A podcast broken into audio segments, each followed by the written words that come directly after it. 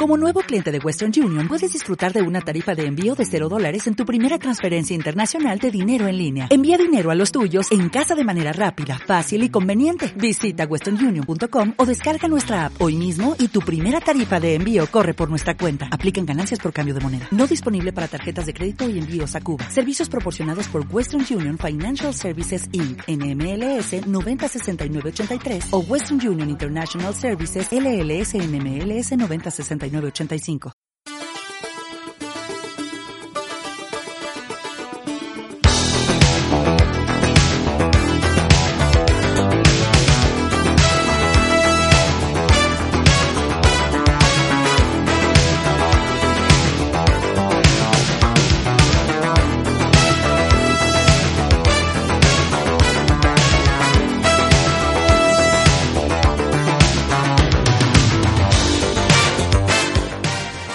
Anteriormente, en los muelles de Gun. Algo que, de hecho es un, eh, tanto el hombre sabio. Sí, el hombre sabio, de hecho, es el único hombre hombre que sale en la película que es que es bueno, que les ayuda, ¿sabes? La mayoría de los que salen, la mayoría, bueno, todos, ¿no? Creo, todos Todos, tío. todos los Yo creo que sí, salen ¿verdad? Sí. buscan pues el abusar de ellas, buscan el no sé qué, Sacar dinero. sacar pasta, sacar no sé qué, no sé Sí. cuánto, ¿me entiendes? O sea, todo- Quizás el único, el único, el eh, high roller al final, el gran apostador, el papel de pero- John Hamm, pero- pero- también quiere, quiere. él es pues, profesional porque él se dedica a eso, ¿no? Sí. Pero, pero eh, también ese momento es la mente de ella. Sí, sí, sí, Porque no. o estamos sea, en ese plano. Sí, sí, es que te vamos a tener que entrar en, en eso. Vamos a- es vamos que a tener, no- vamos a tener que entrar, ¿eh? Vamos a tener que entrar en Lo teorías. está, lo está- lo está pidiendo. Va- vamos a teorías. Entonces, ¿qué hora es? Hostia, nos queda un poco tiempo ya, ¿eh? Eh, hacemos una pequeña pausa, Sergio. Venga, vamos, Ponme una sí. canción guapa de la película, Venga, vamos, que no sí. voy a escuchar ahora, la escucharé luego en pospo, cuando Venga. lo... Pero me apetece, ¿te apetece? Venga, vamos a ello. Here's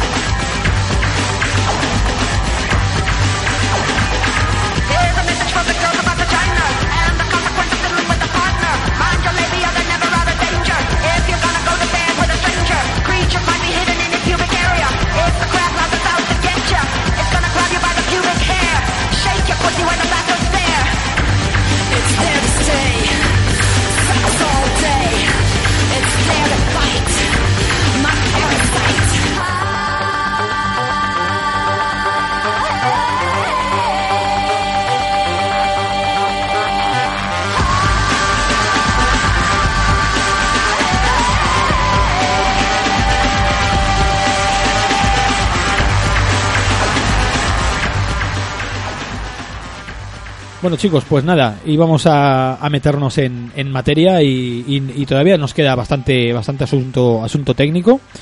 Eh, ¿Te parece que hablemos de los efectos y de la producción, verdad, Alfonso? Que, que, que, bueno, en esta película son impecables, tío, ¿verdad? Hostia, es verdad, vamos a hablar de, lo- de los stands, un poco de los efectos especiales que son, Sergio, importantísimos en la película. La verdad que tenemos mucho por delante, no sé cuántas horas llevamos de programa, pero no sé si nos va a dar tiempo, si no, a ver cómo nos lo montamos, Sergio, si continuaremos o porque tenemos mucho material pendiente, es una peli que nos gusta mucho, como habéis visto, y de lo que hay mucho de, de lo que hablar, hay mucho de lo que hablar, ¿no, Sergio? Sí, sí, háblame sí. un poco, háblame un poco de los FX, de los efectos especiales infográficos, de las coreografías, de los dobles. Bueno, sobre los- todo, sobre todo el tema, yo estoy muy metido en el tema de, me informé eh, del tema de, de peleas y de, y de todo esto. Las actrices, bueno, estuvieron pues casi tres meses recibiendo un entrenamiento súper duro, ya sea físicamente como, como arma, arma, armames- bueno, armamentísticamente hablando, ¿no? armamentísticamente, no me salía el- el- la palabra.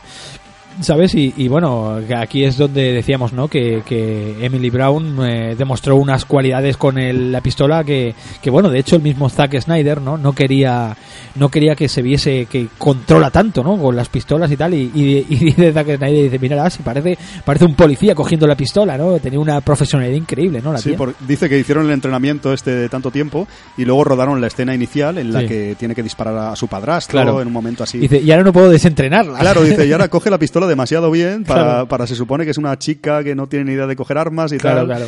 Es la puta ama ya de... Sí, sí, sí. No, el entrenamiento se ve que... Esto se vende muchas veces, eh, Sergio, de que ha sido muy duro y que ha sido... Se ve que en este caso sí que es verdad, ¿no? Sí, sí, sí, sí, algunas de ellas, como, como hemos comentado antes, ¿no? Que tú me has dicho, que se ponían a, a- eh, cogían las escenas dramáticas de, de llorar y tal para, para desahogarse del de, del dolor que tenían, ¿no? Corporalmente y tal, ¿no? Eh, todo esto estaba supervisado por este coordinador de stunts que se llama Damon Caro, quien ha participado muy asiduamente con, eh, Zack Snyder en varias otras películas, en 300, por ejemplo, estaba también por allí.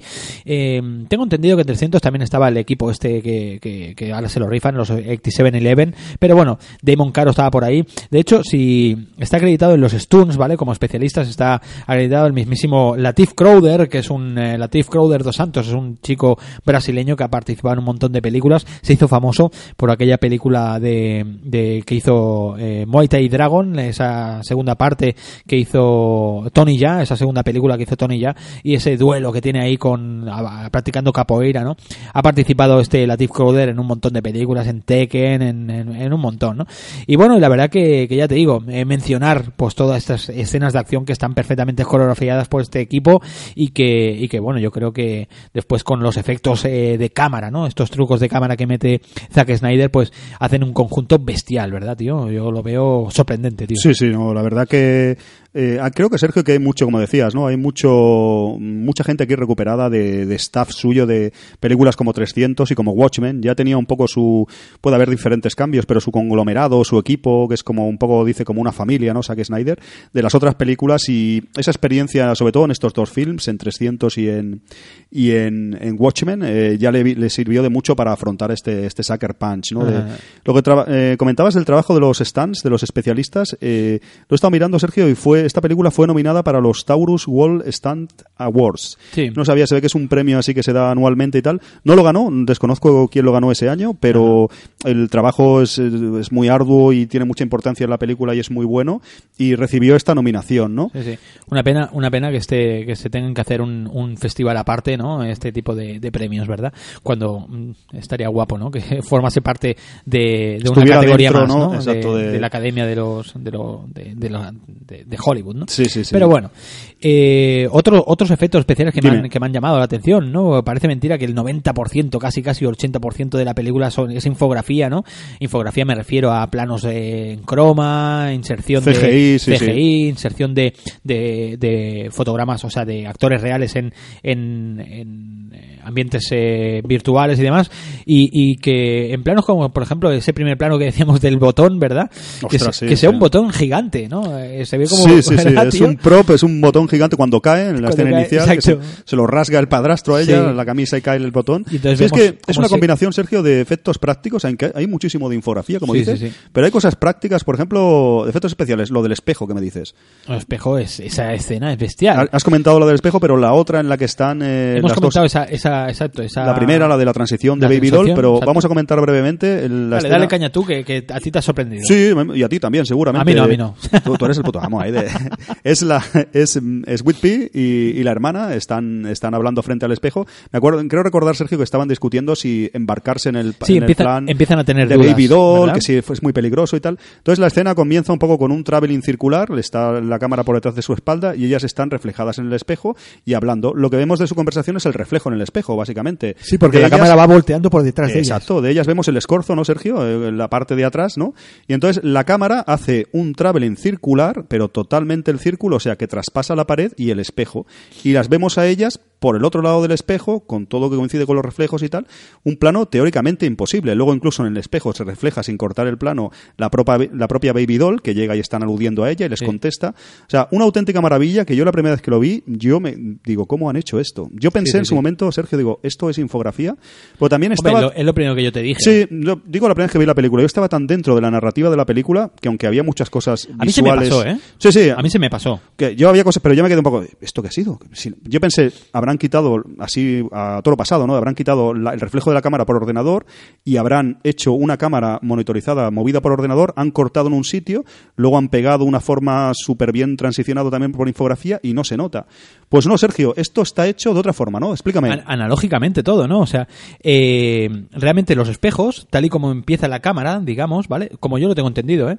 Eh, no hay espejo, ¿vale? Estamos viendo reflejadas a las actrices reales, ¿vale? O sea, no reflejadas, sino que O el sea, escorzo exacto, el escorzo es- es- son, son dobles, dobles. no son ellas. Exacto, ¿vale? Entonces, la actriz que vemos en el reflejo son ellas de verdad. Exacto. Entonces, las dobles tienen que moverse la cabeza y tal a la vez que ellas. a la vez que ella, de hay un momento que Sweet Pea, ¿vale? Mu- Coge un bote y, y lo hacen a la vez, las dos, pam, pam, ¿no? Lo tienen que hacer como efecto espejo, ¿no? Alguien que te imita Sí, delante pero tuyo, ¿no? los- el pelo, Sergio, las espaldas son... Todo, claro, Han hecho claro. un casting de la que más se parezca, o sea, es un trabajo increíble. Sí que sí. Sí, sí. Entonces, pues nada, pues vamos viendo cómo esos, esos eh, planos se van, se van moviendo, ¿no? Ese plano se va moviendo por detrás de las nucas de cada de ellos, esos corzos de las actrices de dobla, de que las doblan, ¿vale? Y entonces cuando atraviesa por dentro del, del espejo, Claro, Sergio, que la primera es Amber, Al pasar es- por otro lado se deberían ver a las dobles entonces, ¿no? Claro. ¿Cómo lo hacen? ¿Cómo lo hacen? Pues eh, los espejos se bajan, son como guillotinas, ¿no? Que se bajan y tal. Eh, hay un tipo manejando los espejos ahí, ¡pum! que cada vez que va a entrar en plano el espejo, el reflejo del espejo, pues baja el espejo y se ve la actriz de verdad. Ya. Entonces ahí vemos el reflejo El real reflejo de la real, actriz. Entonces exacto. parece que ha pasado a través del espejo y nos Exacto. refuerza la, Y no, la la- ilusión con el reflejo. Exacto. Yo me he fijado bien, Sergio, además, es que tiene cero efectos especiales, un efecto práctico. no, es- es y es un- la manera de idearlo de Zack Snyder, o sea, es sacarse la chorra y decir. A mí me recuerda un poco, salvando las distancias, a, a un plano de Contact, ¿te acuerdas? Ah, no, yo te Pues iba a decir otro. Dime otro, dime. Eh, Michael Bay. Michael Bay No sé hace- cuál es ahora. Michael Bay, por ejemplo, en Bad Boys 2, por ejemplo, hace hay un tiroteo que la cámara va dando ¿También? vueltas, va dando vueltas por dentro del agujero de una bala. ¿No? Eh, entonces vemos eh, el punto de vista cuando atraviesa por el muro eh, de los malos, digamos, de lo creo que eran unos brasileños o algo así, y luego el punto de vista de Will Smith, ¿no? Y el, y el otro el otro tipo.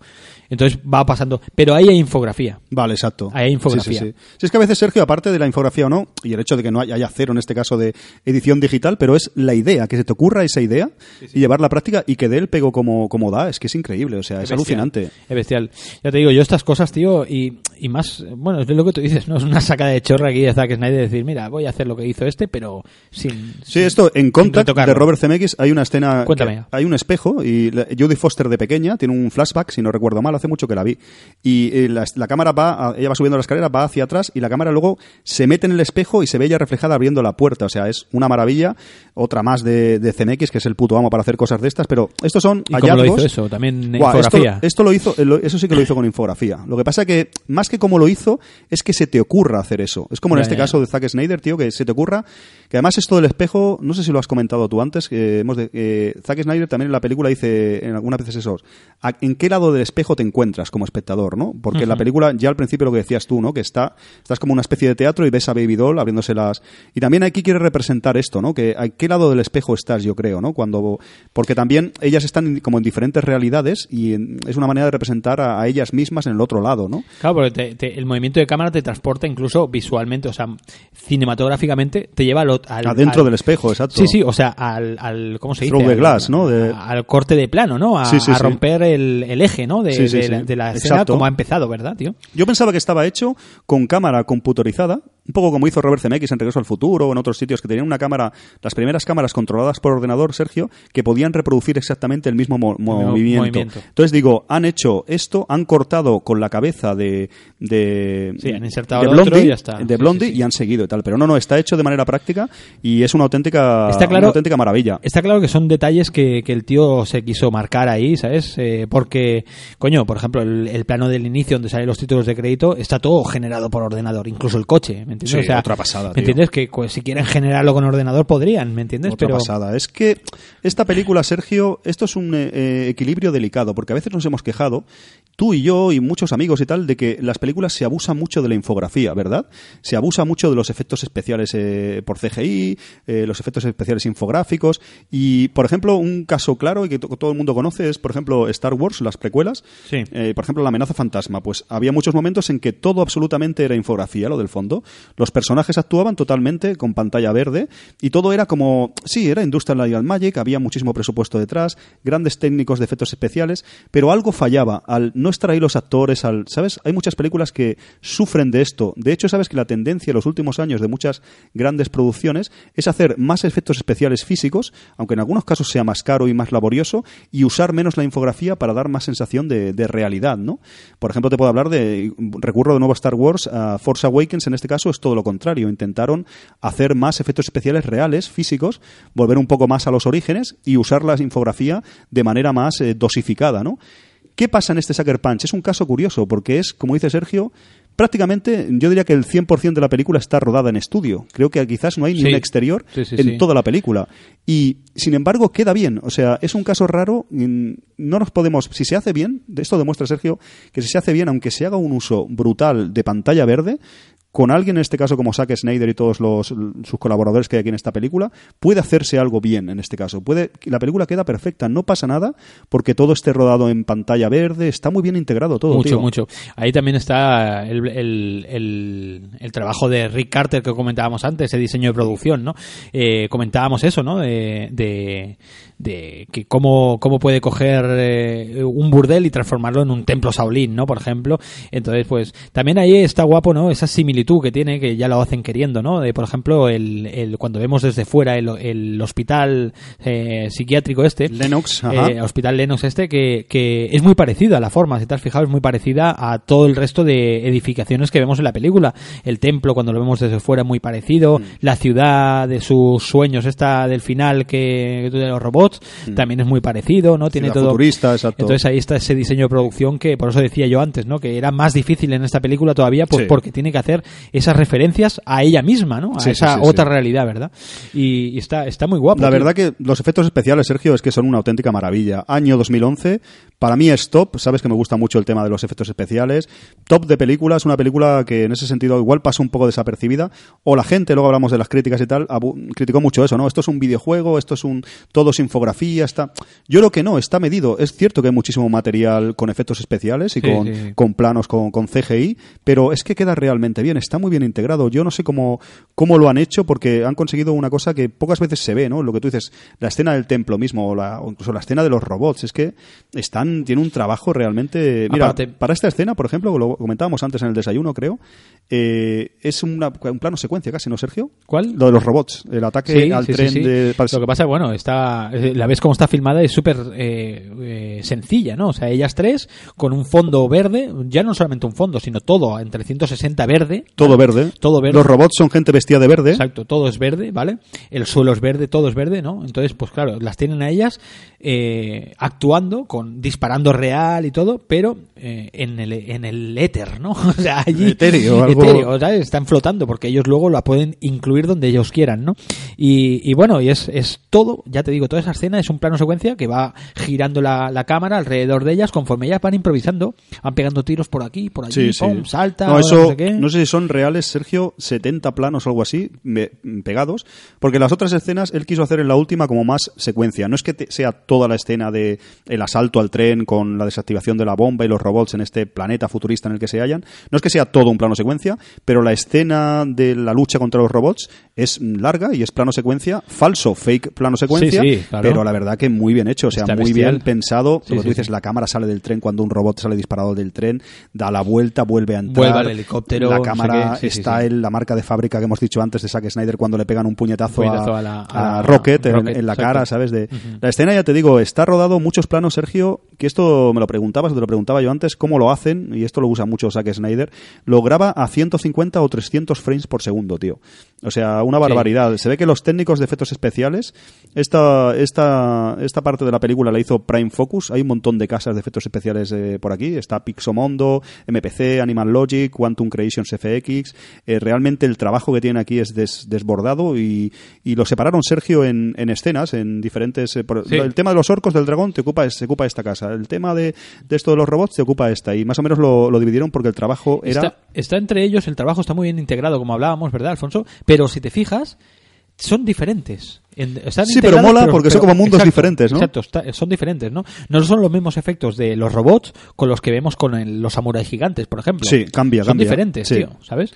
Y está, está muy bien, tío. A mí me mola, me mola un montón, tío. Está muy bien integrado. Esta escena, me eh, estuve leyendo, el- había un reportaje de Prime Focus eh, hablando de la escena de los robots, se ve que es complicadísima de hacer. De, Sí, ¿no? Yo creo que es la que más canta dentro de cabe, es que es inevitable. Porque, Encima luego que los robots son de son son de eh, rollo espejo. Claro, son, son re- reflectantes. O sea, refleja... Tienes que reflejar a la actriz Claro, disparándole. claro, claro, o o sea, sea, es, una locura de escena, La complicidad es increíble. tío. Complejidad es tremenda, Complejidad, o sea, sí, sí, ¿no? Es que- complicidad, digo.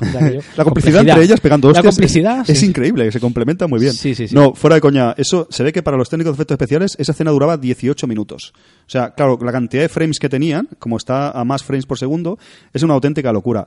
Luego, Sergio, hay mucho que está muy bien hecho y que se ha hecho en otras cintas, pero esto en su día lo llevaba un paso más allá o muy bien integrado, yo creo, dobles digitales.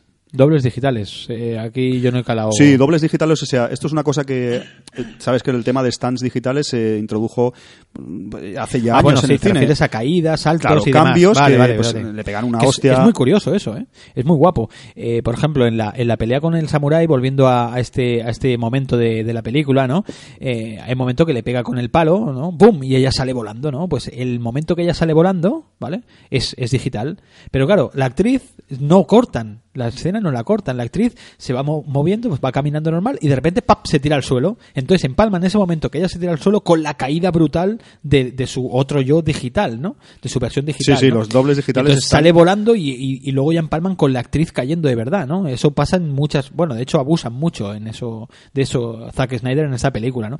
Se integran el momento de, de la actriz volando con la, la actriz cayendo real ya ella, ¿no? Es muy guapo, tío. Evidentemente, Sergio, muy bien hecho y mucho uso de para explosiones, caídas. Un, un wire work de este que le llaman. Wire work. ¿no? Sí, bueno. Eso es una cosa a mí me encanta. Trabajo de cable. Las primeras sí, sí. pelis, quizás, de, de la historia del cine, o al menos las que más resalta para mí, que era una maravilla, que esto hoy en día lo tenemos tan normal, pero eso era increíble. Regreso al futuro 2, Sí. con los monopatines voladores. Eso era, se te volaba la cabeza. Dice, Ahí. ¿cómo pueden hacer esto, no?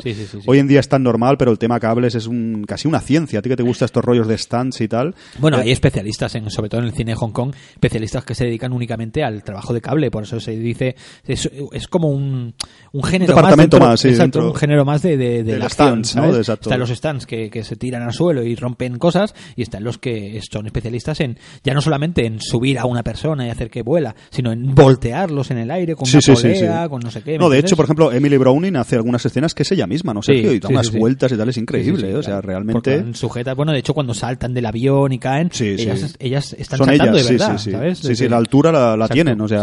Sí, sí, sí, sí. También hay mucho, Sergio, de, pues eso, de coreografías y con, ya con especialistas en sí, ¿no? De, por ejemplo, el asalto en la búsqueda del mapa en el mundo este de la Primera Guerra Mundial es realmente quiz- quizás la mejor, ¿no? Quizás con el de los orcos, ¿no? Es difícil A de, a ¿con mí cuál me, te quedas? me gusta mucho de escena de acción, me gusta mucho eh, la más física, la más eh, física, o sea, más eh, hecha cuerpo a cuerpo, real, es esa- ese momento, en el momento de las trincheras. Cuando entran en las trincheras ahí, es bestial. Todas pelean y todas actúan súper bien, tío. También hay un trabajo ahí de, de enfoque para que entren bien los golpes, un, buah, eso es co- puro coco, el, el coordinador Está de bien acción. coreografiado, buah, ¿no? Eso es bestial. O sea, mira que trabajar con una chica que no es artista marcial es difícil, Mm. tío. Y aquí las tías, primero, que se han preparado muy bien y segundo, que tienen detrás un apoyo eh, a la hora de grabar bestial, ¿me entiendes? Porque Claro, claro. quedan ellas Está bestial. muy bien hecho también cuando disparan a estos eh, soldados zombies Sí. de steampunk, que sale, sale como el humo, ¿no? El humo. Sale como... La representación de la sangre en esta película es, es, es curioso. Si te fijas, los, en la primera parte es, es luz y en la segunda Sí, parte es, es humo. es verdad, es ¿Te verdad. has fijado? De hecho, no hay casi sangre en la película. Eh, luego hablamos, si nos da tiempo, espero que nos dé tiempo, Hay muy poca. hablar de los cats, pero hay poca sangre realmente. muy poca, Entonces, muy poca. el tema de la calificación de edades que le metieran mucha caña, por sangre no es. Luego diremos por qué es, pero realmente no hay tanta sangre. No es una película, Sí, sí, podemos decir, sangrienta, aunque hay muchísimos muertos. Luego damos el body count, eh, hay muchísimo... Se, van, se cargan a unos cuantos estas chicas. de- Bueno, no, el yo- tema... yo, creo que no se pueden contar. Eh, lo tengo, lo tengo por aquí. Lo he sacado. Yo no lo he Pero contado, el pero. momento del dragón en lo el he puente. sacado, lo he sacado. Hay gente muy loca. Hay gente, que- Gente muy loca. Frame a frame lo cuenta todo. Muerto, ¿no? Herido. Body count, body count. No, la verdad, también la peli, efectos especiales, además de lo que hemos dicho, también es eh, la colometría, ¿no? El, el trabajo que hay de talonaje del color, Sergio. Porque tú ves las escenas que te. El, el Blu-ray, tenemos aquí el Blu-ray, que es el único que hay, yo creo. Hmm. Que tiene, ¿cómo se llama, Sergio? El Maximum Mode este. Tiene un modo. eh, Maximum Theater Mode. La verdad que no me acuerdo. No sé. Sí, ¿te el mío, cómo se- déjame el mío, que el mío sale seguro. más controlado. Sí. Yo tengo aquí la versión francesa de Maximum Steelbook. Movie Mode. Y el Sergio tiene eso, Maximum Movie Maximum Mo- Movie, Movie Mode, Mode. Sí. eh, que te, Zack Snyder te explican pues muchas muchas cosas, las hemos comentado aquí, de, de interioridades del rodaje y tal. De, y la verdad, ves las escenas, Sergio, eh, sin tratar. Sin etalonar, ¿no? Es que claro, exactamente, es que está muy bien tratado con el fondo, pues si hay un matiz azul, por ejemplo, la lucha con los samuráis, pues como eso tiene un trabajo de que Cada- integra fantásticamente. face to face, heart to heart as we hit the floor. Limbo down,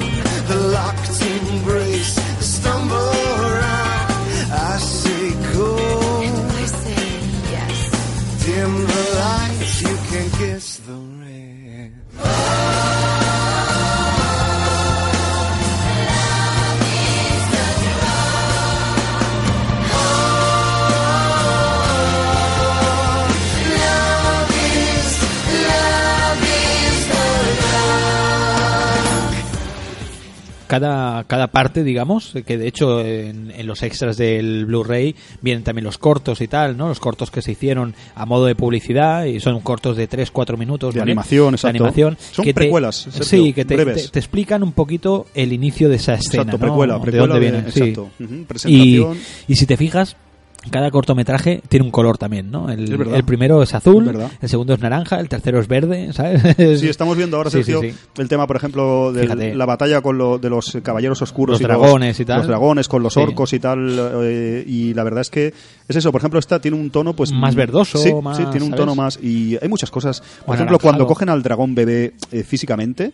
Está muy bien integrado. Eso costaba mucho. Año 2011 todavía costaba No, no, tío. agarrar cosas. eh, ahí cogen un, un dragón como de, de- de peluche casi y luego lo sustituyen. Pero se nota que se toca. Está muy bien.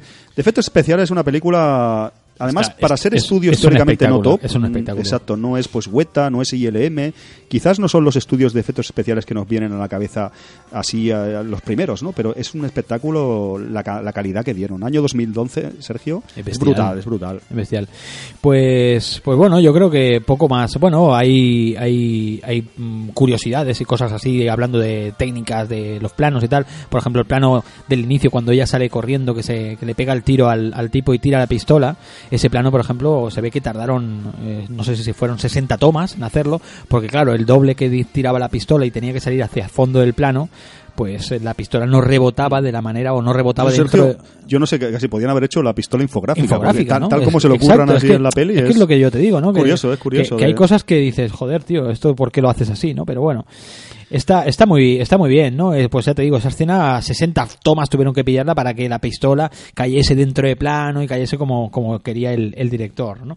Está, está muy guapo. Después de detalles también, veo detalles, tío, Dime, y dime. pistas, por ejemplo, eh, los cuervos. ¿Tú te has fijado en los cuervos? Sí, sí, es verdad. Eh, Los cuervos también es una, una pista de, que la vemos desde en todas las eh, capas, Sí, creo. sí. ¿sabes? Sí, al principio cuando entran, ¿verdad?, en el hospital Lennox este, eh, los, mm, los cuervos están parados en el cartel de, de este hospital y tal, y salen volando cuando a- a- atraviesa el coche con su padre, que llegan ellas, llegan ellos eh, a, a ingresar la Baby Sí. Doll, también Sergio donde están en- al principio con los en la lucha con, con los samuráis, cuando conoce al el, el hombre sabio le entrega sus armas, ¿verdad? Sí. Están los cuervos ahí en un templo japonés, ahí un poco imaginario, porque hay una mezcla un poco rara ahí, de, creo, de sintoísmo y budismo, pero Sí, bueno, está sí, sí. cuela, cuela. Algo cuela ahí. Están los y luego finalmente dónde están los cuervos en la escena final, ¿verdad?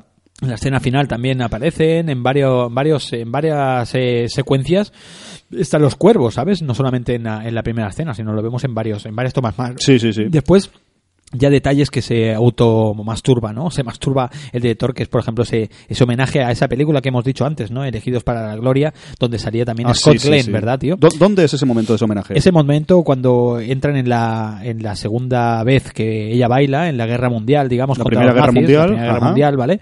Eh, cuando ellas van cámara lenta caminando hacia la cámara, ¿no? Que Ah, vemos sí. la acción desde el aire y baja. Cuando llegan a las trincheras, ¿te Exacto, refieres? cuando llegan a las trincheras, Se quedan ¿no? mirándolo los soldados, ¿no? Sí, sí, sí, que Es van verdad, tío. y tal. Y eso es un homenaje a dicho por él, ¿eh? directamente, porque aparte en Elegidos para la Gloria, ¿vale? Aparece también Scott Glenn, ¿no? Y hay un momento que los astronautas van caminando por el Sí, camino hay un y, tal, momento de- y se van No viendo sé ellos si había como- una escena similar, igual es otro homenaje. Eh, me viene a la cabeza ahora, Sergio, que has dicho lo de astronautas, porque yo esta peli que dices no la, no la he visto. Hmm. La de Space Cowboys, ¿te acuerdas? Del Clint Eastwood. Eh, Sí que había algo parecido. similar también, Sí, tío. Creo yo que- creo que era otro homenaje a la misma Igual es otro homenaje. de- Otro homenaje, y en sí, sí. Grupo Salvaje, ¿no? Que me Grupo decías Salvaje, tú. Peking Pie tiene un Es montón. guapísima esa escena, Sí, que sí, es sí. lo que se inspiró, que me comentabas, Tarantino, Sí, sí. ¿no? Para Pero bueno, eh, Reservoir en concreto Dogs. en esta película Esta es Elegidos para la Gloria, porque ¿no? encima en el plano aparece Scott Glenn también. Scott Glenn, ¿no? Claro, que, O que sea, es ya que- aparecía en la original también. ¿no? Sí, sí, sí, sí que... Sí, sí, sí. Y bueno, y cositas de estas, ¿no? ¿Quieres que hablemos algo de Directos Cat? Que dices que es importante. Venga, vamos, vamos.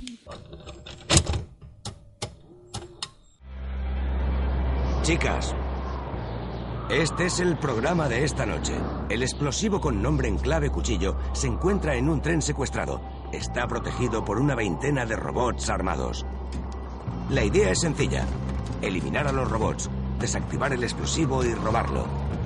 Los códigos del explosivo y los propulsores para que escapéis están en ese petate. Lo cojo. Sweet Pea. Me alegra que hayas cambiado de opinión.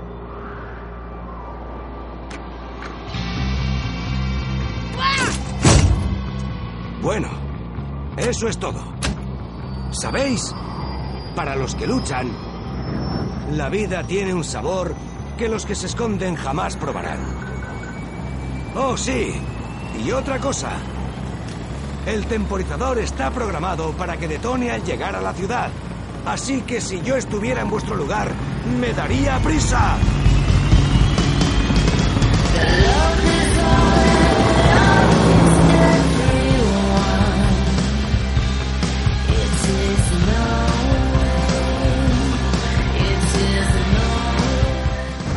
Déjame comentar brevemente, Sergio, que no- lo hemos dejado así muy por encima.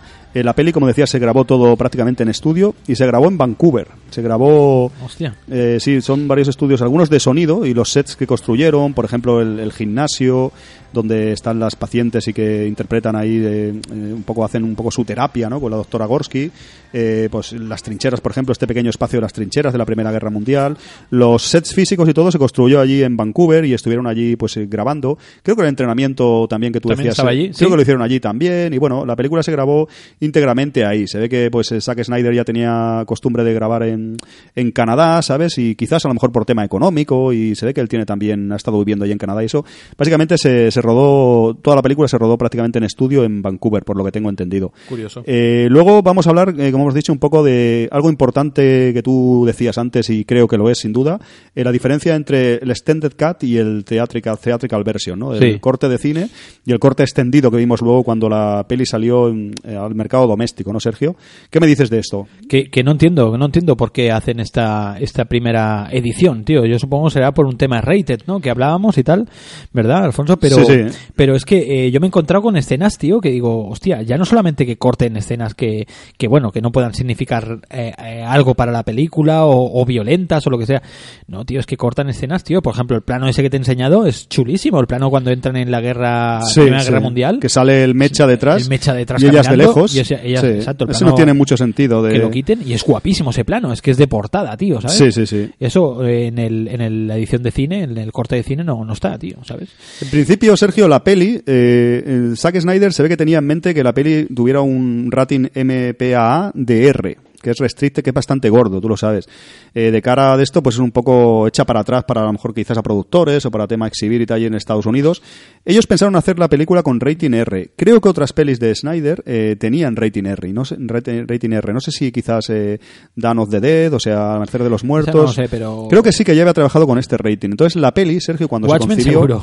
Watchmen sí, ¿no? Watchmen Eh, ya, el tema del, de la polla del Manhattan, ¿no? De, no, cuando se concibió estaba concebida con rating R. Entonces, ¿qué pasó? Que durante, cuando estaban ya empezando a rodar, cuando la cosa se cuajaba, por así decirlo, pensaron que sería mejor un PG-13, que el Parental Guidance este 13, que iba mejor, ¿no? Para el tema que tendría más... eh, Entonces ellos presentaron la película eh, a la, M, al- la MPA esta, que se Sí. encarga de, de darle el rating, ¿no? Eh, la- se, se ve que la peli que presentaron, Sergio, es la que tú dices, la Extended Cut. ¿Ah, sí? Tal cual, sí, Hostia. sí. Ellos presentaron esa película pensando que les darían ese rating, con todo... la- bueno, toma, estoy sin problema, se va a estrenar PG-13 y sin ningún problema. Y le dijeron que nanay, que, que nanay. ¿Por qué? ¿Por qué lo rechazaron eh, abiertamente, sabes? Este, este rating, me están llamando aquí, me están dando la brasa. Ah, no te preocupes. ¿Por qué lo Si lo rechazaron? que coger, cógelo, eh, cortamos. Eh. No, no, no. Lo rechazaron por eh, lo rechazaron por el tema de que de que había sobre todo eh, eh, tema de abuso sexual, Sergio. Se ve que para este rating no puede haber. Si te fijas, hay hay diferentes. eh, se deja entrever o queda muy claro que hay intentos de, vi- de violación de la película. Sí. ¿Me puedes comentar alguno, por ejemplo, el cocinero? El cocinero, de hecho, ah, tiene un momento también que está, que está cortado, sí, es verdad, tío.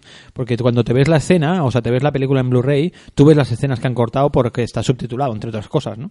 Y, y sí que hay un momento que... Pero bueno, tampoco es un momento, son segundos, ¿sabes? Pero es que yo no sé Que cómo funciona ella- bien Ella chillando, es el momento que ella chilla, ¿sabes? Sí, es porque eh, el tema de los ratings se ve que, en este caso, si hay prostitución, explotación sexual de chicas muy jóvenes, intentos de violación, que hay dos o tres en la película, o al menos en el Extended Cut, que es el que presentaron, ya eso el- la MPA le dijo que lo tenían que cortar. Entonces, por ejemplo, lo que tú dices del cocinero no le supuso mucho problema, porque lo que hace es, eh, hay un momento que se tira encima de ella, de Rocket, y parece que va al tema, ¿no? Que va a violarla, ¿no? Y eso en la versión de cine dura menos, entonces no da ese matiz de que va a violarla. Luego, cuando llega Baby Doll a salvarla, Sergio le pone el cuchillo en el cuello, sí. eh, la retira y tal, eh, él en el extended decía, solo quería divertirme con ella o algo así. Sí. O sea, que da a entender que... Y en eso no dice nada, solo se ríe. En la de cine solo se ríe. O sea, son pequeños detalles que no, quitan... dice, no le iba a hacer nada.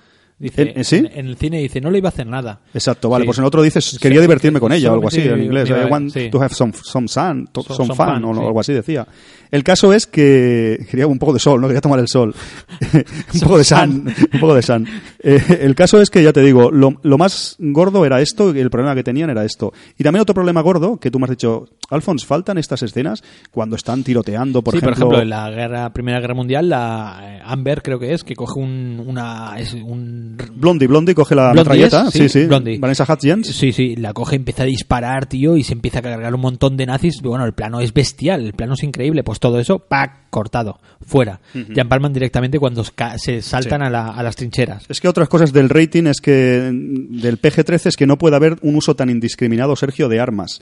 Aunque sea en un mundo surreal y aunque maten, aunque maten orcos, además tú sabes que en Estados Unidos no hay armas. No hay armas, tío, por Entonces- eso te digo, ¿sabes? Es como esto de, de que no salga sexo y tal, ¿sabes? La primera Claro, potencia claro. de cine porno, pero por No, favor. no, que allí, no. hombre, allí no, no, pe- no pegan tiros, que va. Así. Entonces, este era otro problema, por eso hay esos cortes. Casi todos los cortes son cosas, Sergio, con connotaciones sexuales, con eh, intentos de abusos sexuales y demás, y con, con el tema de, de armas. Quizás también el tema que tú decías antes de la eliminación del número musical Sí. es también por eso, porque se daba a entender más lo que está pasando en el burdel, ¿no? Claro. Ya lo dice el sexo de Love is- Love is el amor es una ¿no? droga Sí. y, y se ve como la chica se como pide la llave, paga por tener sexo con una chica, se ve más claro, ¿no? Entonces tuvieron que cortar. El caso es que ya te digo que Zack Snyder y tú y volviendo a la pregunta que me hacías, Alfonso o en general la dejabas en el aire, ¿no? ¿Por qué mm, planearon este cut y luego finalmente el de cine no tiene nada que ver con lo que sí que básicamente es lo mismo, pero que hay cortes que no acabas de entender. Todo tiene su tiene su, su porqué. Casi todo es Y tema otro, de otro, otro corte que es muy importante es el, de, el del gran apostador, tío. ¿Eh? Que Ahí eh, John Hamm se, se sale, ¿no? Que decíamos al principio, ¿no? El tío se pega un monólogo ahí con ella que, que te deja... Que bueno, yo te comentaba, ¿no? Antes un poco a micro cerrado, bueno, micro cerrado no, en el bar comiendo el bocata, te comentaba eh, que queda bien eso de a micro cerrado, ¿sabes? queda mejor, ¿eh? Sí, sí, pues no, estábamos en el bar comiendo, Comiendo un bocata comiendo un de bocata de bacon. bacon, sí. Pues estábamos ahí y, y yo te comentaba que, que las escenas que han quitado tampoco te quita gran significado de lo que te cuenta la película, ¿verdad, tío? Y tú me decías, hombre, sí que cuenta, te quita matices, te quita matices. Digo, bueno, no sé, ¿te atreves a tirarte o no? Sí, sí. A mí la escena del John Hamm eh, me encanta. O sea, Sí. ya además ya te digo que vi la primera vez la película directamente con el Extended Cut y la película hasta ese momento me estaba gustando y cuando llega ese momento ya me, me- me vuela la cabeza, me encantó, tío. Pero O es que no, no es ningún giro. Es que me encanta, sí que es giro, porque tú crees que el High Roller eh, va a abusar de ella y todo esto, y es que no lo hace al revés. No, Se- él- la conquista, él- tío. él es una maravilla. Él le pide, exacto, que lo haga por, porque ella quiere, ¿sabes? Claro, pero es que además... eh, Que sea libre, Desde no el punto de vista de cuánto. guion, cómo está escrito ese speech, para mí, y no es exagerar, me dirás que estoy loco de los mejores speeches de la historia del cine. Me encanta, tío, es una maravilla. ¿Te Sí, sí, tío, sí. Es- además no te lo esperas, porque durante toda la película te están, te están sembrando que... ¿Te parece que lo oigamos? Sí, sí, por favor. Lo que pasa es que lo oiremos en... Es que está en inglés. En inglés. Bueno, Venga, dale. igual, lo ponemos en Dale, inglés. dale. venga, vamos.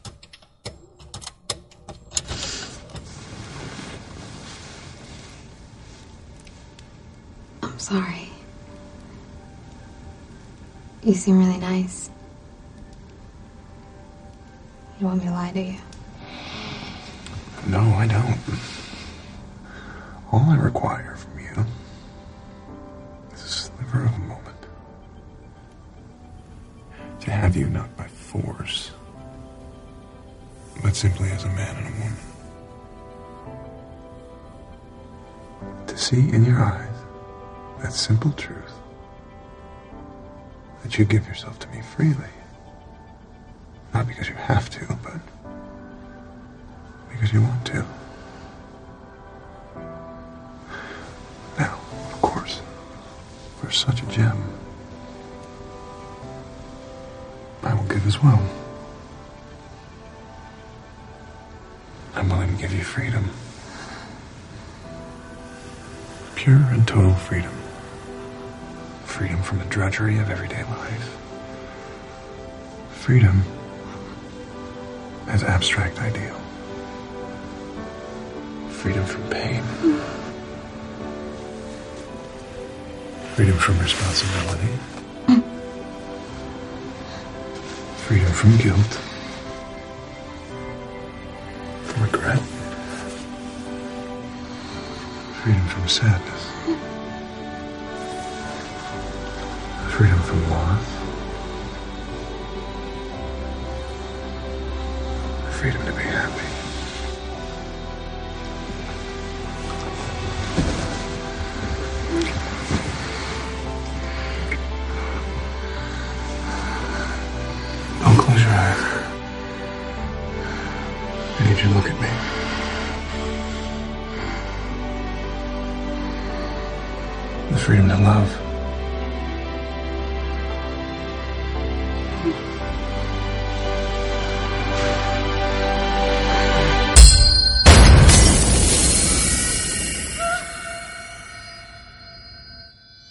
Bueno, pues hemos escuchado ese momento en versión original, ¿no? Porque claro, no está doblado al castellano. Realmente era una pequeña excusa porque me estaba meando. Pero bueno, Pero me, me ha encantado, Sergio. Qué maravilla de speech, qué, qué trocito hemos escuchado que luego pondrás.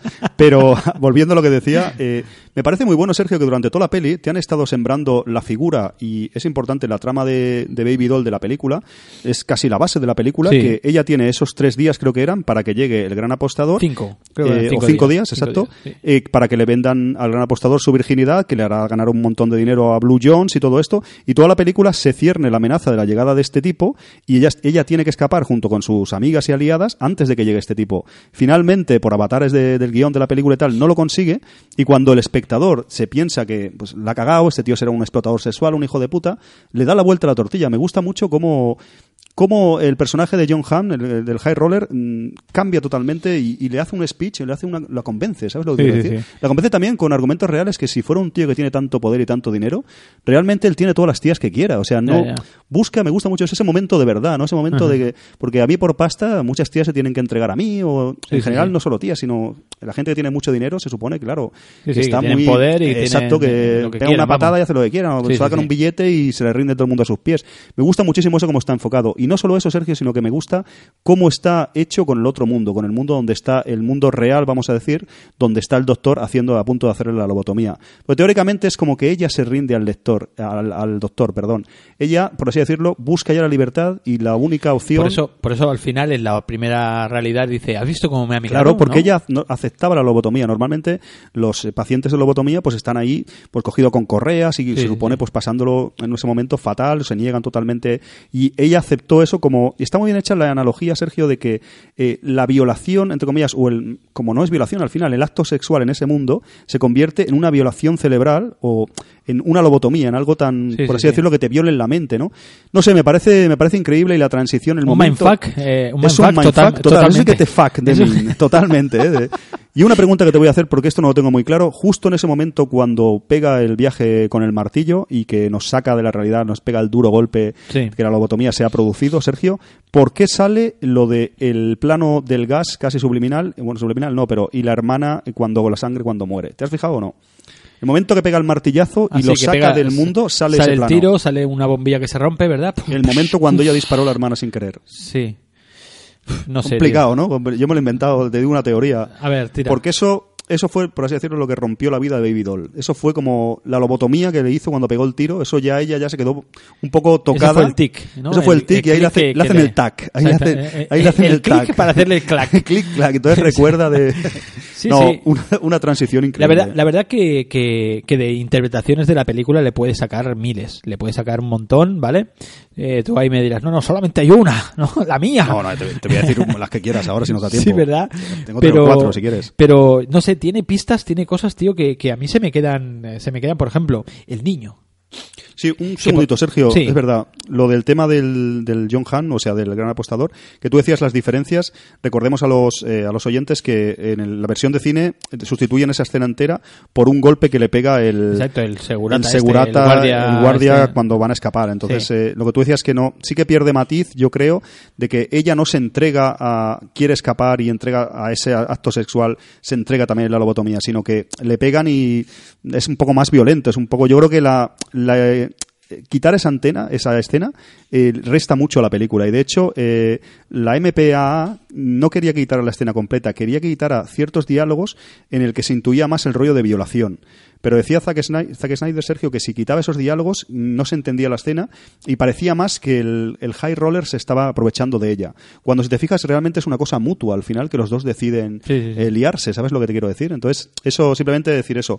Y para terminar, que veo que vas a cambiar de, de tema y haces bien, decir que la versión extendida tiene 17 minutos y 45 segundos más. Ah, son, casi son casi 20 minutos más que creo que son muy importantes.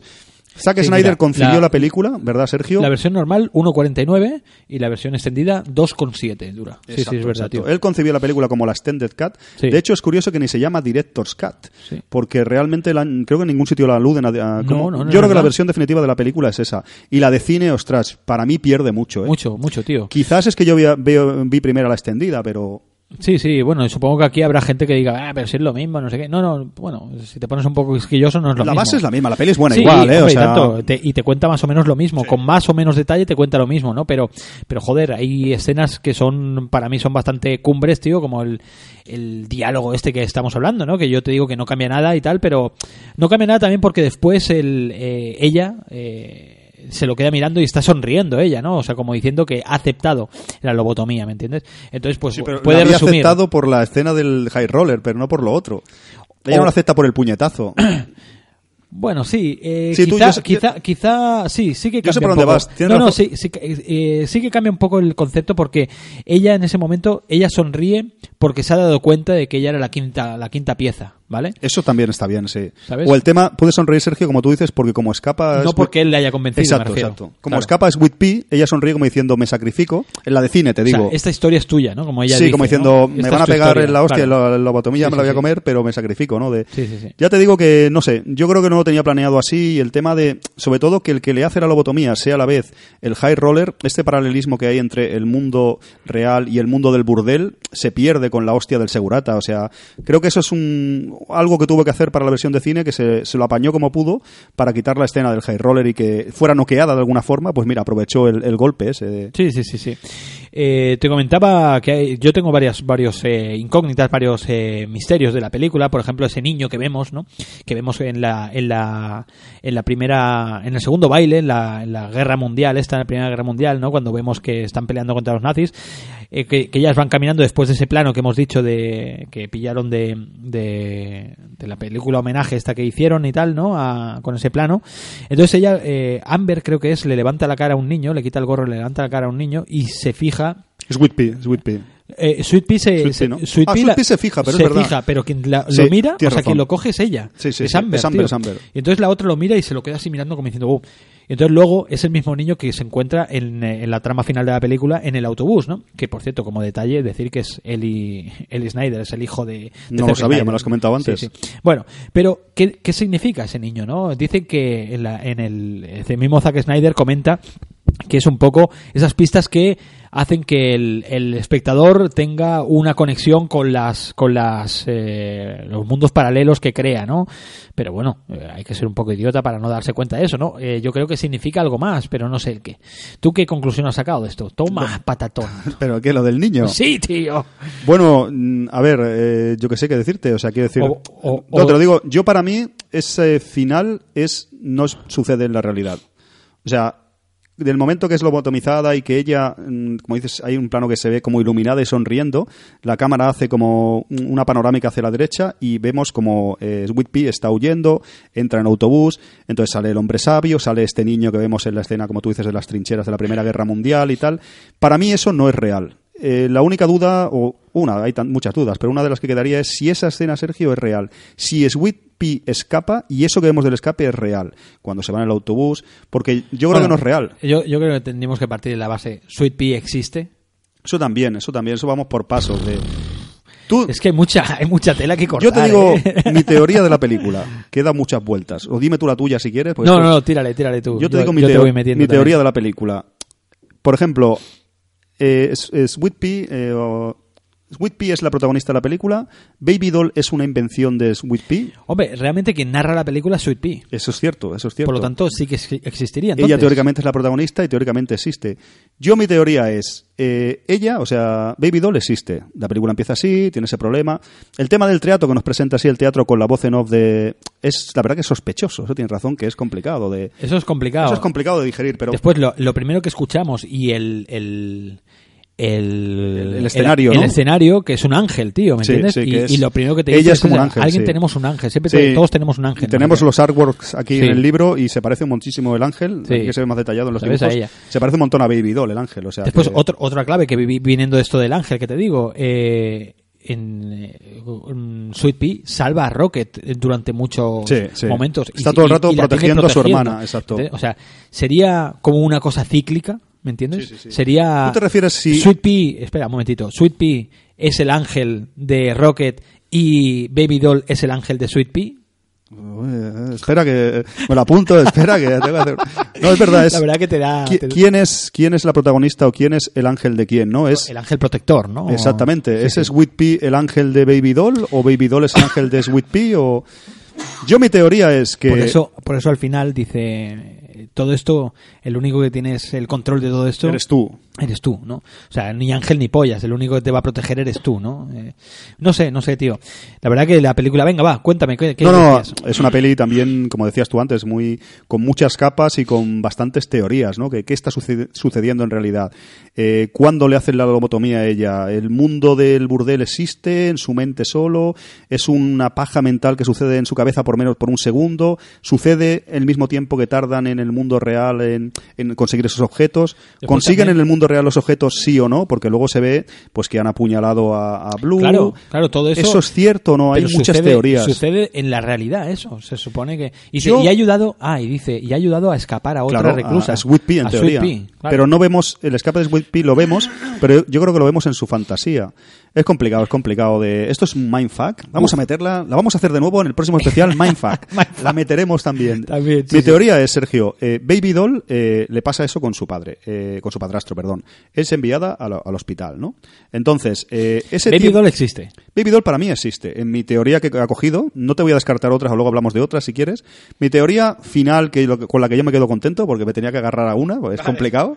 No, aparte, esta teoría viene avalada también, como tú decías, por los extras. Eh, eh, Zack Snyder habla mucho de la peli en el, maxi, en el Maximum Mode, este de Theater Mode, eh, y, deja entrever bastantes cosas. También eh, Zack Snyder no te dice, como tú comentas, que te quedes solo con una teoría, pero yo creo que lo que las pistas que siembra, creo que Al igual que todo el rato él Sí. in- i- in- incide en que no hay una protagonista. también, O también. sea, incide tanto protagonismo con Baby Doll que como Sweet. Sweet Pea, sí que lo dice, ¿sabes? sí, sí que lo dice. Lo dice todo el Yo mi rato. teoría es esa, ella es, eso es real, ella, ella tiene ese problema con su padrastro, muere su madre, su hermano, la ingresan, ¿vale?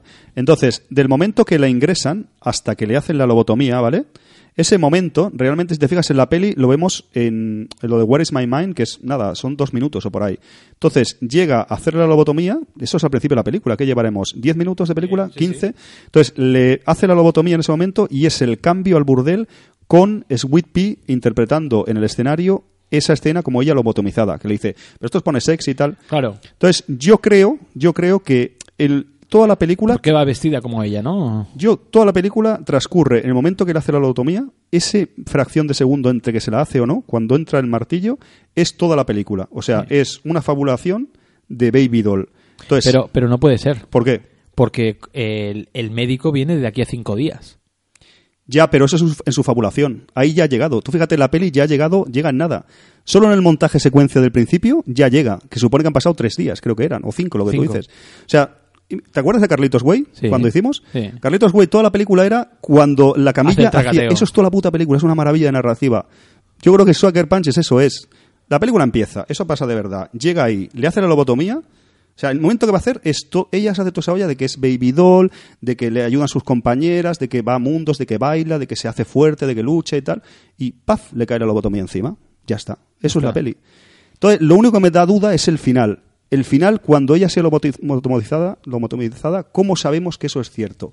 ¿Cómo sabemos que realmente ella ha robado el cuchillo a- al... Hombre, porque lo dice la, la Pero doctora eso, Vera. eso puede ser ya fabulación de ella en la lobotomía que se ha quedado pillada. No, porque estamos ya en la, en la, en la, en la base eh, Que no real, sabe. Es que supuestamente. eso vi mucho de Brasil aparte, también. aparte, estás- aparte también, si te fijas, lo diferencia mucho con la fotografía, tío. Es una fotografía ya más Sí, árida. Vuelve la fotografía del principio, eso te digo que no, pero realmente no hay pruebas fehacientes de que eso sea verdad.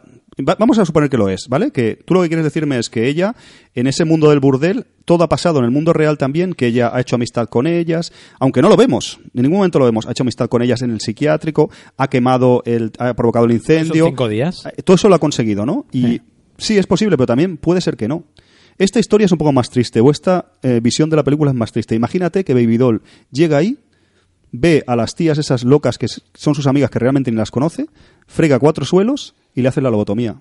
Eso puede ser la película. Es muy triste, pero es oscuro. es- No, porque puede ser. entonces- ¿Por qué? pero, pues porque no, no, si dices que no le hacen, o sea que la, la parte de la lobotomía es, es mentira, No, yo no digo que la lobotomía sea mentira. no, pero, pero dices que, que no existe, entonces. No, eh, sí que existe la lobotomía. Es va- lo que le deja pillada. Pero, pero, entonces en el momento ese que le van a hacer la lobotomía, o sea que ya le han hecho la lobotomía, es cuando eh, Vera dice eso. Ese es el problema que tiene, efectivamente. Claro. Ese es- pero eso puede ser... eh, Por eso es una explicación que da No, Vera. pero Dice, eso puede ser "Fíjate parte- esta, le ha pinchado al camillero, no sé qué, o sea, al tipo este, y ha ayudado a una actriz. a Es que una- no has ha visto causado Brasil. Es que incendio". Brasil es igual eso, tío. O sea, es que... A ver, es una teoría. Dime tú otra. Es que no he estado en Brasil, yo he estado en Badalona. he estado- en Asturias, En está en varios sitios. de- Yo, Yo- creo, podría ser que todo eso, o sea, ya te digo, ella llega ahí, le hace la lobotomía y todo eso de todo lo que pasa en la película es ese momento, ese segundo de paja mental Yo- yo en suya eso- antes de que su muerte, de yo su ahí- mente muera. Yo en eso estoy, estoy contigo. Yo, yo ahí sí. Pero yo lo que creo que todos los demás.